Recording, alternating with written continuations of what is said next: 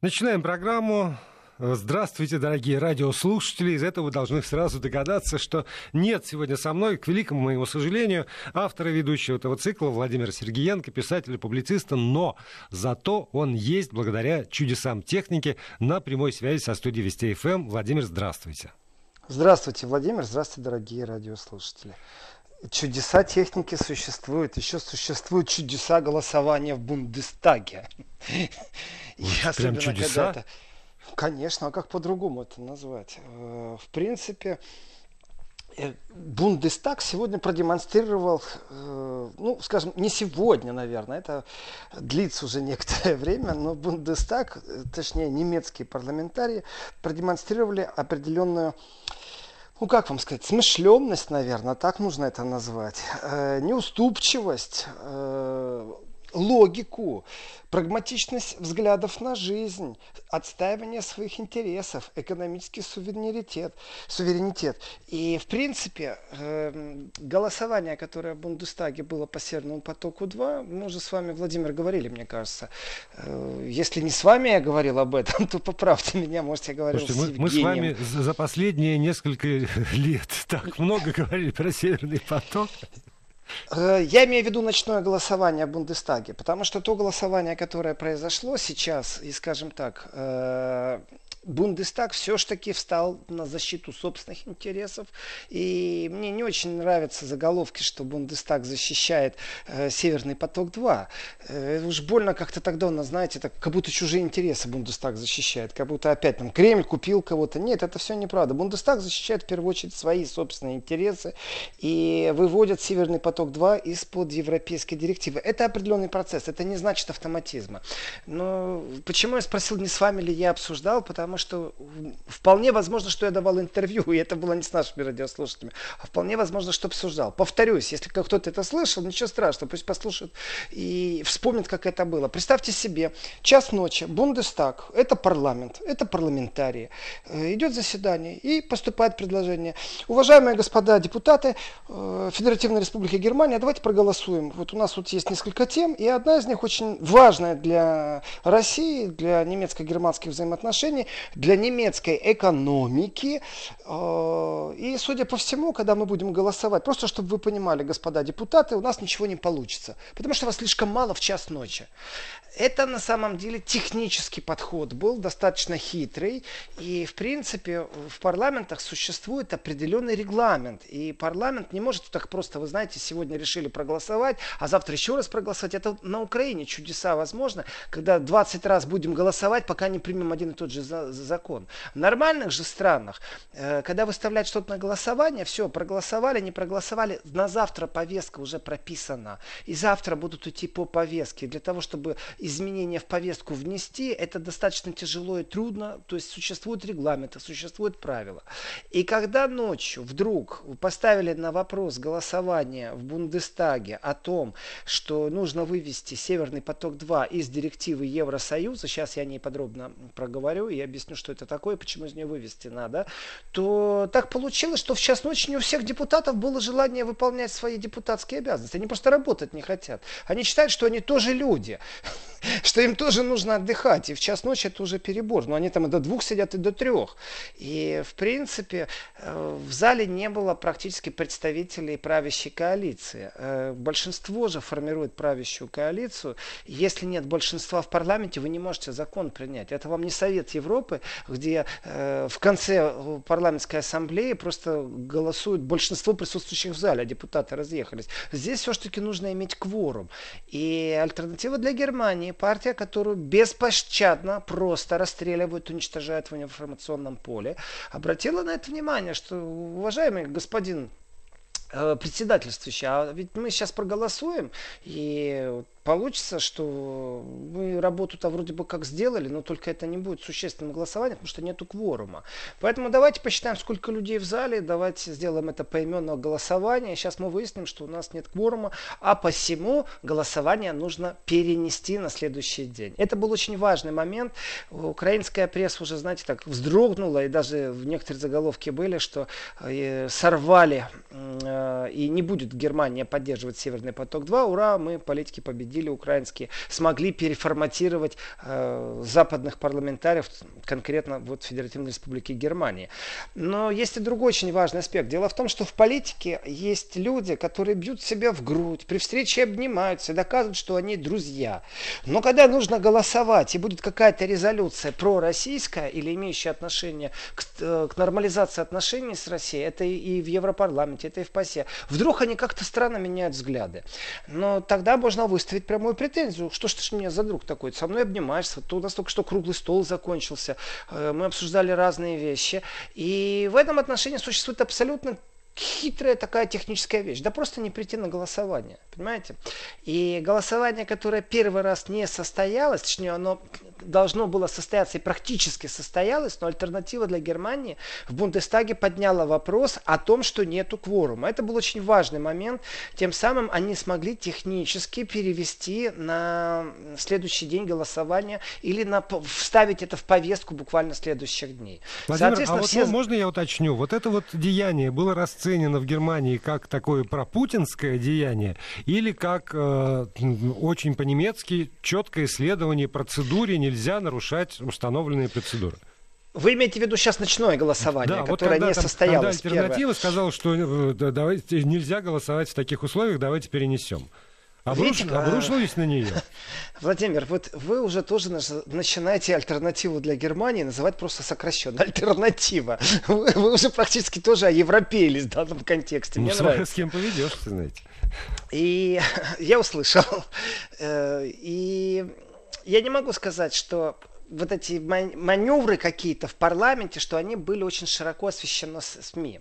Почему? Потому что это один из нюансов. Это технический, знаете, вот технический фаул, можно так сказать.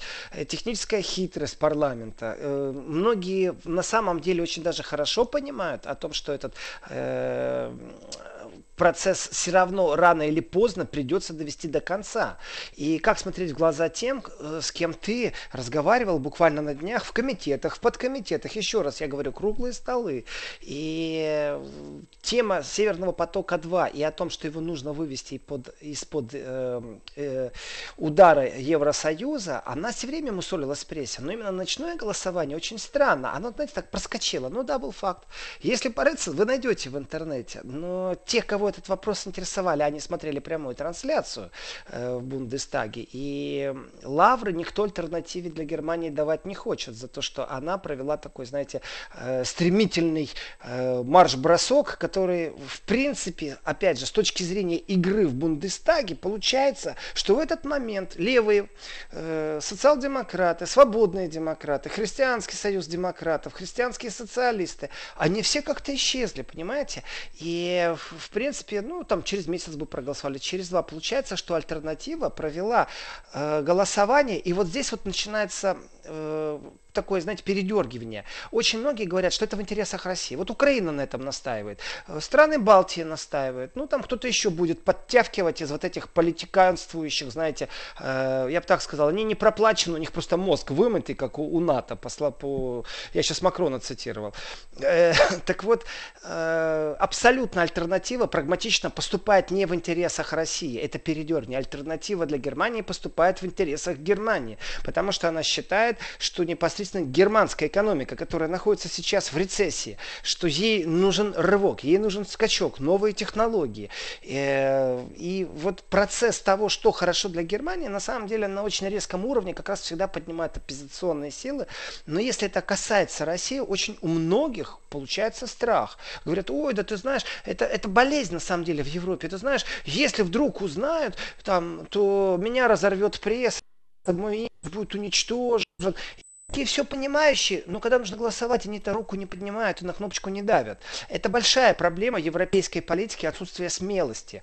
И в этом отношении альтернатива играет на руку, ну ни в коем случае не на руку Газпрому, она играет на руку своим собственным народу. Это нужно понимать. А вот, вот это как раз именно в прессе и обсуждалось. То есть не факт срыва голосования или там технического срыва или недостаточа кворума, а что альтернатива, она является или прорусской, или прогерманской в данном контексте. И потом на раз и исчезло. И больше это не обсуждали. Как будто тема нет.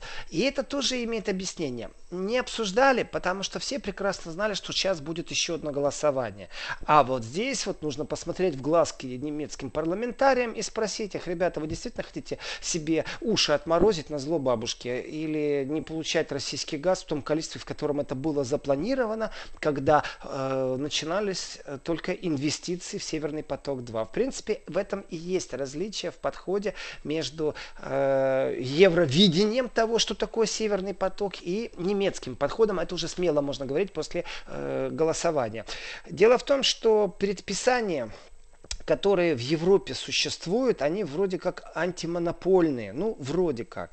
На самом деле историю можно отмотать, э, когда была попытка купить газотранспортную систему э, в Великобритании на уровне парламента была блокировка, что ну, ни в коем случае не продавать России. Э, теперь новая хитрость, вы знаете, она под, моно, под антимонопольный закон предписывает, что труба не имеет права принадлежать тому, кто поставляет газ. И здесь очень много вопросов вопросов. Ну так э, покупайте этот газ где? На территории России, когда он еще в трубу не закачался. Так стройте сами тогда трубопроводы. И большой проблемы-то нету. Если даже труба вдруг будет принадлежать какому-то другому оператору, а не Газпрому. Я не вижу э, здесь каких-то больших э, проблем, потому что получается, что Газпром может, э, и даже если это не Газпром, а кто-то другой, например, норвежская какая-нибудь компания, может как-то диктовать свои условия, если она не только газ поставляет, но еще и труба принадлежит. Вот, ну, странные вещи, ну ладно, прощаем, ничего страшного не произошло. Страшно начинается позже, когда разговор идет о том, что э, труба не имеет права прокачивать больше 50% одного поставщика. В данном случае получается, что это непосредственно бьет уже по Газпрому. То есть трубу-то поставили, но заполнять эту трубу на 100% никто не сможет, потому что Еврокомиссия приписывает это. Соответственно, стоит побороться за то, чтобы все-таки эта вещь была не регулируема Европой, а чтобы это было регулируемо, например, спросом на газ. И опять же, это не крючок России, как вот действительно истерики из э, Украины, понятно, страны Балтии, Польша, еще и США подключились. Все дружные истерят, у всех слезы, понимаете, сопли, и они вот эти вот сопли размазывают и говорят, как же так, это вот заканчивается свобода Европы, все, Россия всех подсадила. Э, объясните мне, пожалуйста, логику. Если одна труба на 50% закачана российским российским газом, и она идет с севера. И вторая труба закачана 50% российским газом, но она идет э, с юга. Вместе же они все-таки идут 100%. И никто не собирается на 150% закачивать газ в Европу, если на него нет спроса. Соответственно, вот вам спрос, э, и по, по логике вещей именно спрос должен диктовать условия продажи или покупки, или э, договорные условия. В этом отношении ну, мифа, конечно, никакого нет, но удалось, скажем так, врагам экономического развития развития Германии, вот этот вот Европакет 3 провести в жизнь. И получается, что в будущем, если вдруг появится Северный поток 5, Северный поток 7, э, то все равно больше 50% нельзя. И труба не должна принадлежать Газпрому. А, и вот здесь вот вдруг умные люди подумали, порассуждали, говорят, подождите, подождите, постойте, а ведь нас очень просто обманывают, и обманывают нас очень сильно. Позвольте, когда мы ознакомились с планами, что будет вот российский газ поставляться с помощью Северного потока-2, и попросили у нас деньги, гарантии, страхование, то есть, ну вот процесс запускался, проектирование, то в воздухе даже не пахло вот этим европакетом, ограничивающим что-то. Соответственно, наш наши инвестиции исходили из того, что в тот момент существовала определенная законодательная база в Евросоюзе, и эта база действовала. Э, ну, в принципе, абсолютно логично. Но это глупо будет, если я скажу, что завтра вы примете какие-то законы, поэтому я сегодня инвестировать не буду. Потому что я не уверен, что вы их можете как-то принять э, в мою пользу или не в мою. Существуют правила, и в этих правилах четко прописано. Если закон действовал на тот момент, э, когда была инвестиция, то в принципе э, все понятно и вывели из-под удара. Это Северный поток-1. Но с точки зрения контрактов и будущего э, получается так, что Северный поток-2 еще не запущен, и поэтому вроде, когда его запустят, то начнет действовать вот эта директива Евросоюза. Соответственно, это вроде звучит логично, но еще логичнее звучит, ребята, а вы меня обманули. Вы меня очень сильно обманули. Вы обманули меня, когда я деньги инвестировал, и был совсем иной закон. В а принципе... вот здесь вот, извините, я хочу пояснений, потому что э, я не очень понимаю, принимается ли такая логика. Почему не встает тогда какой-нибудь автомобильный гигант и не говорит, ребята, когда мы строили наш автомобильный гигант и даже вкладывались в разработку новых моделей автомобиля, еще не было никакого такого жесткого экологического законодательства в Евросоюзе, которое предписывает там уровень выхлопов, ну вот и, там, и, и прочее, прочее, прочее. И, и мы понесли убытки. Тогда, значит, и, и, и нас надо выводить из-под действия этого законодательства, если мы докажем, что мы разрабатывали новый автомобиль, начали разработку нового автомобиля до того, как была принята вот эта вот европейская экологическая э, программа. Владимир, это логика. Да. И в этой логике это не экологическая программа, это абсолютно бандитская программа, которая э, предписывает, как вы должны продавать. В общем, миф о том, что существует либеральный рынок, на котором существует спрос, и именно спрос регламентирует договорные обязательства, это миф. миф. Этого в мире Конечно, больше не да. существует. Поэтому э, в дискуссии о том, существует ли тот либерализм, по крайней мере, в экономике его нет. И любые санкции против кого бы они не вводились, это уже нарушение любых рыночных правил игры. Нету, это нечестные правила, это правила сильнейшего, это правила какие-то рэкетерские. Вот я их могу назвать только бандитскими. Но тем не менее, в цивилизованной Европе есть и хорошие вещи, это, хотя они долго длятся, но тем не менее в суд подать можно. И оператор Северного потока 2, это такая компания Nord Stream, э, для меня это Свай АГ, ну, акционерная компания, называется Северный поток просто по-английски. Они подали иск, и подали не куда-то, а именно в Европейский суд. И их очень интересовала именно частичная отмена поправок к этой директиве. А почему? А аргументация была очень простая. Не только потому, что я инвестировал деньги, и обратные прибыль инвестиционные у меня были рассчитаны именно на тот закон, который действовал, когда я инвестировал, но есть еще и другая вещь. Дело в том, что частичную отмену э, этих поправок, которые в директиве, и которые очень, ну скажем так, их очень быстро ввели чересчур быстро, вы знаете, они так торопились с этими поправками все. И вот здесь есть вопрос. Если так быстро все это вводится, все дружно голосуют, вы же понимаете, э, я не хочу оскорблять европейских политиков уже так сильно, э, ну, например, применять такие слова, что они, э, как Макрон, там, знаете, вот там, безмозглые. Нет, они как раз очень с мозгами, они очень профессионально это делают. Когда им не нужно, они не приходят на голосование, а когда им нужно, они как-то так очень быстро все это делают, прямо им горит это все ввести. И, конечно же, медийный шум, созданный вокруг Северного потока-2, это является уникальной вещью. Э, ни о чем так много не говорили, как о Северном потоке-2. В, в, в СМИ это мем абсолютно, это нужно изучать как единицу информации. И при этом борьба именно в информационном поле, она велась, я так скажу, с территории Германии и на территории Германии, потому что у России понятно, Россия хочет довести дело до конца. Ну вот хитрые депутаты хитрые лоббисты из Америки Америки, из Украины. Э, все же деньги хотят заработать и понимают, что их как-то вот Россия очередной раз обскакала. Притом с точки зрения э, торгово-взаимных отношений, с точки зрения Международного валютного фонда, Всемирной торговой организации нету никаких нарушений. Все честно, все корректно. Но ведь надо что-то хитро придумать. Придумали 50% трубы не имеют права другие поставщики давать. Но дело в том, что обращаясь в Европейский суд, э, оператор Северного потока говорил о том, что в эти короткие сроки, которые предоставлены для членов Евросоюза, э, в принципе невозможно проработать вот эти исключения. А исключения для Северного потока 2, они очень важны. Э, и вероятность получения этих исключений, она вообще мизерная. Соответственно, мое право, мои инвестиции, извините меня, у меня, во-первых, защита моих инвестиций, она нарушена. Это, безусловно, очень важный прецедент для Европы, Европы, потому что э, инвестиции на самом-то деле защищаются государством. Это государственный уровень, ни в коем случае не мой частный. Мой частный риск. Но когда такие гиганты, как «Газпром», э, работают э, на Европу в данном случае, и так получается, что идет легкое передергивание. Знаете, как будто вся Германия будет этим газом пользоваться, а Австрия не будет, или Чехия не будет, или кто-то другой не будет. Да все будут пользоваться этим газом.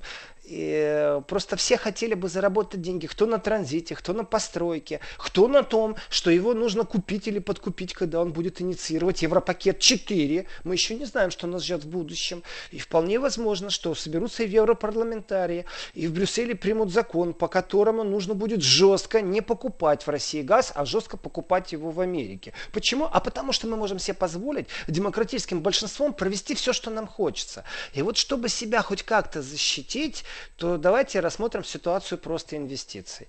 И э, пример этому для меня вообще вещи перекликающиеся и очень важные. Ведь э, Маск заявил о том, что он будет тут под Берлином строить э, фабрику в европейскую. Ну, он давно говорил, что он в Европе хочет построить фабрику. Но вот он решил, что он будет ее строить под Берлином на земле Бранденбург. Э, пока с Меркель он еще не встречался.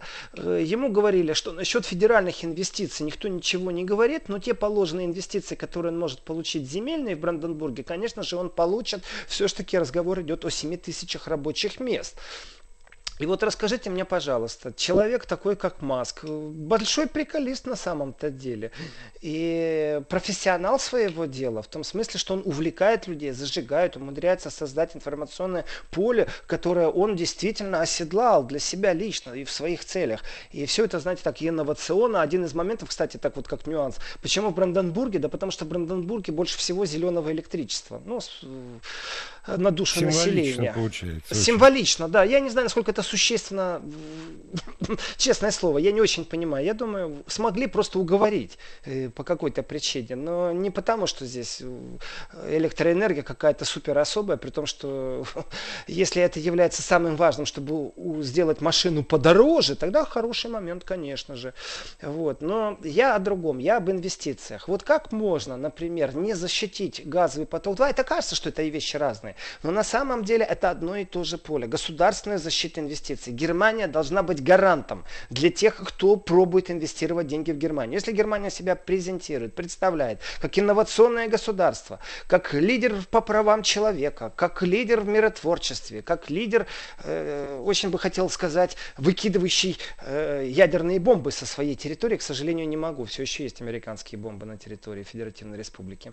Э, но, тем не менее, Германия о себе заявляет как инновационная держава, и да, с точки зрения патентирования США на первом месте, на втором у нас Германия так себя пробует заявить и инвестирует деньги и в разработки научные, но все это связано все время с защитой инвестиций. Нет гарантии э, частного сектора, или вы знаете, вы не можете заключить страховку, ах, я неудачно вложил 100 миллиардов, верните мне, пожалуйста. Это нереально. И вот государство должно говорить свое слово. И в этом отношении защита любых инвестиций, конечно же, является приоритетом не только для немецких политиков, но и вообще для немецкой истории, которая нарабатывается сегодня.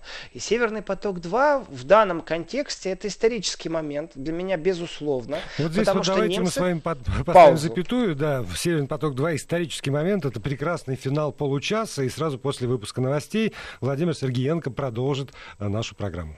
Продолжаем программу. Владимир Сергеенко, писатель-публицист э, на прямой связи со студией Вести ФМ. Если у вас возникают вопросы или комментарии, то вы сможете смело их сюда направлять с помощью WhatsApp и Viber на номер 8 903 170 63 63 8 903 170 6363. Если удобнее, смс-портал, короткий номер 5533 5533 и слово «Вести» в начале вашего текста, а я уже буду тогда озвучивать их э, для Владимира э, Сергиенко. Мы остановились на том, что «Северный поток-2» — это исторический момент для Европы, и, может быть, действительно не только для экономики Европы, но и для как бы это точнее выразиться, для, возмож... для возможности отстаивания национального интереса на фоне такой глубокой интеграции, которой стремится Евросоюз, или которой достиг Евросоюз? Э, Владимир, я бы сделал акцент на том, что э, удивительное противостояние. Ведь информационная волна, которая была направлена на Северный поток-2, она же была в принципе под тому же правилу оформлено, что ну, мы наблюдаем, мы знаем. И, э, и в русскоговорящем информационном пространстве мы никого не удивим, э, говоря об этой информационной волне с точки зрения, мол, если ты дружишь с Кремлем, значит ты плохой. Если ты просто пробуешь понять Кремль, значит ты тоже плохой. Мы уже все это проходили. Но для Запада оно по-другому. Ведь действительно существуют политики, я говорю это не понаслышке, это из э, прямых разговоров, э, когда политик говорит, что он должен подстраховаться, что он должен в партии у себя что-то поговорить, он должен решить э, с фракцией, потому что он боится, что если он сделает неосторожный шаг, то его размажут в прессе имиджево. Получается, знаете, такая пресса, какое-то непонятное оружие, которое контролирует, что делает или что не делает депутат. И в этом отношении действительно альтернатива для Германии, как это ни странно, она является молодой партией, понятное дело. Она является э, я сказал бы так, радикально консервативной. Там сейчас скандал был в этой партии, связан с антисемитизмом, заявлением, то есть ну, оч- очередные скандалы, там много что происходит. Но это внутригерманские все процессы, за ними интересно наблюдать с точки зрения политологии, как выстраиваются взаимоотношения, партийная структура, как предвыборная кампания э, ведется, когда полное отсутствие у тебя поддержки СМИ федеральных. То есть, ну, такие нюансы, ты их изучаешь, знакомишься, понимаешь, это и изучать интересно, э, но это не имеет никакого отношения к реальности Северного потока-2. Э, ведь есть еще, знаете, такая позиция, скажи мне, кто твой друг, я тебе скажу, кто ты. И вот здесь нужно понимать, на чем играть. Все так званые друзья, они почему-то боятся озвучивать некоторые вещи. И э, альтернатива для Германии, она не побоялась говорить вслух. И это кажется еще раз, что это прорусское. Это не прорусское, я настаиваю. Это абсолютно прогерманский вопрос. Потому что Германия теряет свои темпы развития. Германия не является законодательной мод. Ни в миротворческих процессах, ни в международных процессах. Германия пробует куда-то влезть, а ей дают по носу. И все время говорят, вы знаете, мы без вас справимся. И что Эрдоган, что Трамп э, демонстрируют, что Германия является страной, ну, ну, скажем так, далеко не в первом ряду стоящий, с которой разговаривают, когда нужно что-то обсуждать. Почему? Потому что Германия не является агрессивной с точки зрения армейских структур. По крайней мере, немцы себя так презентируют. Вот заберут, кстати, леопарды из-под российской границы, тогда будем говорить, что они не агрессивны. Э, пока они прячутся только за вот этим вот созданным мифом. Что еще о немцев? Вот с точки зрения политики э, наблюдаешь и видишь, как это происходит. Э, кроме их трусости, постоянный, когда это касается проектов с Россией, они идут на определенные уловки, знаете, и вот здесь вот существует проамериканское мышление, действительно. И обратите внимание, вот эта вот последняя перепалка заочная между Макроном и представителями Германии э, на уровне и министра иностранных дел. Но если воспитан человек настолько проамерикански, э, что ему все равно, что он дороже будет платить за газ, что в принципе его города э, находятся под прицелом э, ракет, которые будут лететь очень быстро, и, в принципе, остановить их никто не сможет. Ему на все плевать. Главное, он проамериканец до своей сути. Он по-другому мыслить не умеет. Рок-н-ролл, жвачка, Кока-Кола, Макдональдс, атомные бомбы, еще и кредиты. И Америка это очень хорошо инструментализирует. Америка не стесняется говорить, мы и санкции мы вам ведем. Мы хотим, чтобы вы были такие, а не другие. И вот эти вот э, размытые политические лица, которые не понимаешь, они христианские демократы или они социал-демократы. Но это такие такие тонкости иногда. Но на самом деле политическое лицо Германии, оно вот однотипное. И появилась альтернатива для Германии. Это что-то иное, что-то другое. И они не стесняются озвучивать. И в том числе они не постеснялись озвучить тему, которая называлась, что германское государство должно Северный поток-2 взять под свою собственную защиту. Еще раз, не правительство Германии, не какая-то партия конкретно, а держава Германия должна взять под защиту Северный поток-2 по многим причинам. И одна из них это гарантия э, успешных инвестиций. Ведь нельзя инвестировать деньги без гарантии. Э, в этом отношении еще раз, для меня это исторический процесс, что Германия так и берет под защиту тех, кто инвестирует. И ведь очень тяжело противостоять э, и мейнстриму, и здесь мы попадаем под европейский уже мейнстрим, выйдем из германского мейнстрима, есть политический мейнстрим.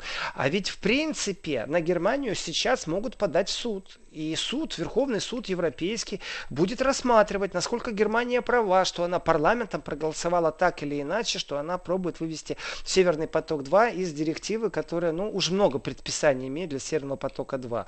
В принципе, вы знаете, если вдруг выяснится, что труба принадлежит, например, не Газпрому, например, она будет принадлежать Газпрому, Норникелю, Сколково, Байконуру, там, я не знаю, кому угодно, так они придумают новый закон, предписывающий что-то и скажут, все, что восточнее такой-то широты, или там южнее такой-то долготы, или еще как-нибудь, они придумают, им разницы нету, как словами жонглировать. Главное, ограничить кого-то в правах, чтобы поразить именно в свободном рынке, именно в том либеральном, о котором так много было воспето в холодной войне, что это даже в мозг вклинилось. Вот настоящая честная игра. Нету честной игры, все. И в этом отношении для меня исторически является, э, вы знаете, такое поднятие головы немецкой. Это тот страшный сон, который регулярно мы слышим э, от польских, украинских э, политиков, что не дай бог, вот Германия с Россией там начнет как-то объединяться. Вот, пожалуйста, с точки зрения инвестиций я готов инвестировать в Германию. Почему? Потому что она, по крайней мере, мыслит на суверенном уровне своего государства. Это очень важный момент. И всем дружно встали, поскакали, покричали, послушали, посмотрели, кастрюли, правда, на голову не надели. И сказали, ну вы кричите дальше, а мы Северный поток-2 запустим. При этом попробуем еще и вывести из тех санкций, которые вы вот в последний момент впихнули. И, в принципе, э, вот эта вот суверенность, которую Германия демонстрирует, это же длинный такой разговор и вроде бы внутриевропейский, но с другой стороны это абсолютно не европейский э, разговор, потому что если смотреть дальше в будущее, то прагматическое вот, взаимодействие в экономике это же двухсторонняя игра. Ведь немцы же точно так же могут э, отстаивать свои интересы, когда немецкий капитал, когда немецкие инновации, разработки, технологии будут присутствовать в России, когда будут заводы строиться. Кто их будет отставить? Если американцев думают вдруг санкции вести, если под крик стран карликовых типа Балтийских, Польши, Украины, там, Грузии, все дружно начнут опять возникать, там, создавать информационный шум, и давайте снова какой-нибудь резкий закон, вообще нельзя инвестировать в Россию. Кто будет это отстаивать? Поэтому для меня очень важный исторический момент заключается в том, что это, это знаете, так не глобальный исторический, он же не имеет отношения к, к, к трагедиям всемирного масштаба, планетарным трагедиям. Это абсолютный прецедент в экономическом пространстве, когда Германия заявляет о своих интересах и делает э, ну, шаг, скажем так, э, направленный из мейнстрима, то есть не вместе мейнстрима, вместе с политическим мейнстримом. Показала свою строптивость, не побоюсь этого слова. Так что посмотрим, будут ли какие-то продолжения, потому что по логике вещей, ну, тему надо закрывать. Все, Северный поток 2 будет, работать все будет. Э, но если вдруг кому-то в голову взбредет оспорить решение немецкого парламента через европейскую систему судопроизводства, то это затянется, это не год и не два, потом выстроят какие-то счета. В принципе, работу у Меркель будет хватать, чтобы как-то объяснять своим коллегам из других стран, что э, ну, ну не совсем э, Германия беззубая. Вот так я бы сказал. Ну что, э, я думаю, что это ведь не единственная тема, с которой вы сегодня Нет, не единственная. Знаю вашу широкую натуру. Э, я очень коротко, я смотрю на часы, в 45 должен же быть джингл, правильно, в 45 Да, через, через пару буква, секунд. Да, но через 30 секунд. Через 30 быть. секунд. Да. Тогда за 30 секунд успею даже целую тему сказать. Очень все нервничают по поводу уровня воды в Венеции. Мэр Венеции говорит о том, что катастрофа, и действительно она очень сильная и трепетная, и этому уделяется внимание, и кадры из Венеции, они печальны. В принципе, к потеплению это не имеет никакого отношения. За целых 30 секунд можно даже целую тему рассказать. Да, но при этом как раз мэр э, города утверждает, что имеет отношение. Так что, видимо, будем спорить заочно, но через 6-секундную паузу. Вести ФМ. Владимир Сергеенко, писатель-публицист, на связи со студией Вести ФМ. Вот вы сказали, что не имеет отношения а, к потеплению, но действительно за 50 лет а, впервые такой, такая мощная волна накрыла Венецию. на метр восемьдесят семь поднялась вода. в соборе святого, господи, кто ж там, Марка, конечно же. Марка. Да, да святого Марка прямо затопило алтарь, и там работали насосы непрерывно в течение суток, чтобы хоть как-то вот, откачать воду. Вот здесь вот, вы знаете, вот эти вот людишки, которые злорадствуют чужому горю и начинают рассказывать, что власти там сбой дали. Э, в принципе, у итальянцев там насосы отказывали. Вот честное слово, если у кого-то есть возможность насос поставить правильно, сделайте это. Э, и не надо высмеивать, там, что они не смогли справиться. Насосы не выдерживают нагрузку, ломаются. Э, и в принципе, ведь Венеция прекрасно знает, что она подтопляемая. И вот говорят там за последние 50 лет, а 100 лет назад что, не подсчитывали, насколько она затапливалась? Или 100 лет назад тоже потепление было?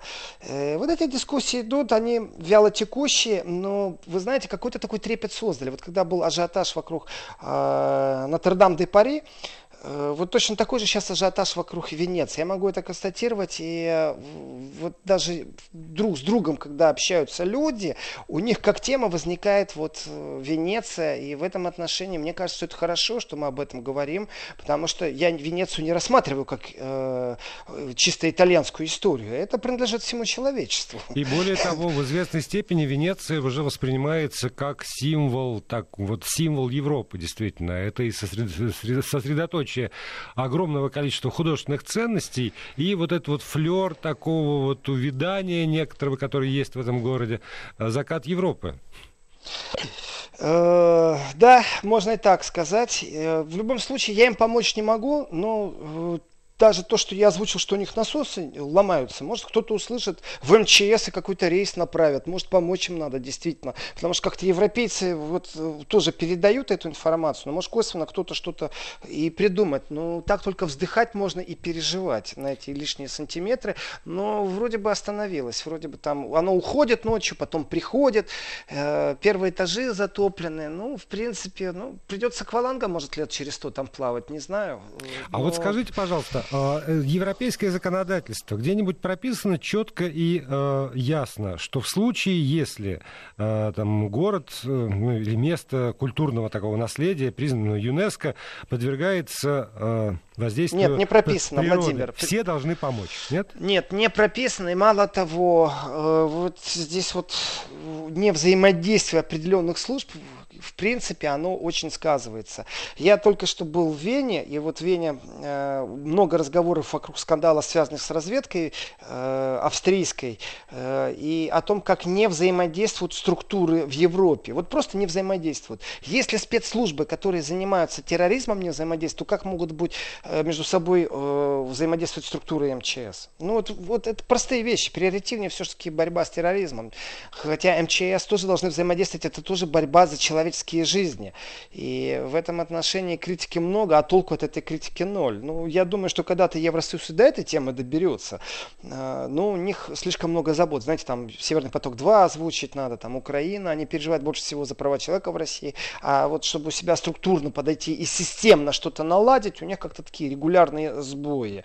У школы я затронул тему э, терроризма. Вы знаете, очень важная тема и очень тревожная это из Польши о том, что польские спецслужбы э, смогли предотвратить теракт. И вот здесь все достаточно грустно и печально. Нужно понимать о том, как сильно изменилась тоже вот борьба с терроризмом и что происходит, потому что это были правые радикалы. Э, польские спецслужбы их задержали. В принципе, э, для них символом для этих польских правых радикалов было то, что сделал Брейвик в Норвегии и трагедия новозеландской мечети для них тоже являлась символом. В принципе, это вообще-то очень тревожные сигналы, потому что э, не так давно в Германии произошел теракт возле синагоги. Э, и этот теракт э, был классифицирован как правоэкстремистский, то есть не исламский, а как экстремистский именно из правой э, среды. И в этом отношении те веяния, которые существуют, а если на эти веяния еще наложить, например, возможность купить оружие на черном рынке на Украине и довести до Польши, то все это становится страшно. То это террористические э, ну, угрозы, которые существуют, их надо решать глобально, всем миром, а не нос воротить. И в этом отношении критики много, и опять же, толку от этой критики. Ждать, пока они структурно подойдут, они же отказываются, с одной стороны, от помощи, с другой стороны, их все устраивает. Но если существуют праворадикалы в Польше, то э, я могу себе только представить, как может развиваться определенный праворадикализм именно в террористическом контексте. Это как угроза, например, на Украине. И это Европа. И, в принципе, известны люди, синдромы людей э, после войны, что происходит, когда человек остается вот вообще ну, вот беспомощный, и он умеет только вот с оружием э, обращаться, к чему это может привести. И Европа в этом отношении, ну как, поляков-то я поздравляю с удачной спецоперацией, но в принципе вот эта безалаберность и полное отсутствие структурного подхода в Европейском Союзе, это то, от чего нужно шарахаться. С них иногда можно брать в чем-то пример, но на самом деле они большие любители, они это европейцы. Рассказать, что берите нас пример, но на самом деле не имея на то никаких оснований. И э, представляете, вот трагедия, которую предотвратили польские э, спецслужбы, э, вот по принципу Брейкьявика или новозеландской мечети. Но это чудовищно. И они были вооружены, обыски у них нашли ну, много э, оружия. Э, и, ну как сказать, спецслужбы службам-то плюс, а вот если смотреть на наше будущее, то мне не хватает конкретно это совместных действий. И когда проводятся конференции по безопасности, вы знаете, вот прям ставят во главу э, угла тему там Украины и боимся, боимся Россию. У меня вопрос, а как насчет того, чтобы поработать совместно? Этот вопрос, он не риторический. Ведь в России тоже проводятся конференции по безопасности. И э, вот где европейские партнеры на этих конференциях? Почему они Но игнорируют это, это же, работу Это же политика. Более того, я думаю, что Абсолютно. и политики тоже реш... Э, там, боятся э, заявить о солидарности вот по поводу там, э, ну, белого э, терроризма в Европе, потому что боятся назвать это явление э, как явление общеевропейского масштаба, а не просто как отдельные какие-то там, да. искры то в Польше, то, э, то, там, то, то в Норвегии. Ну, сегодня тоже поднимался э, поднимался вопрос э, не только вот праворадикализма, но и очень большие проблемы все-таки в Европе с антисемитизмом. Очень большие проблемы, но я поподробнее об этом расскажу в субботу и в воскресенье тоже. Потому Хорошо. что это вещи, которые перекликаются. Да, в таком случае ждем Владимира Сергеенко, писателя, публициста в эфире нашей радиостанции уже в обычное время выходные. Спасибо.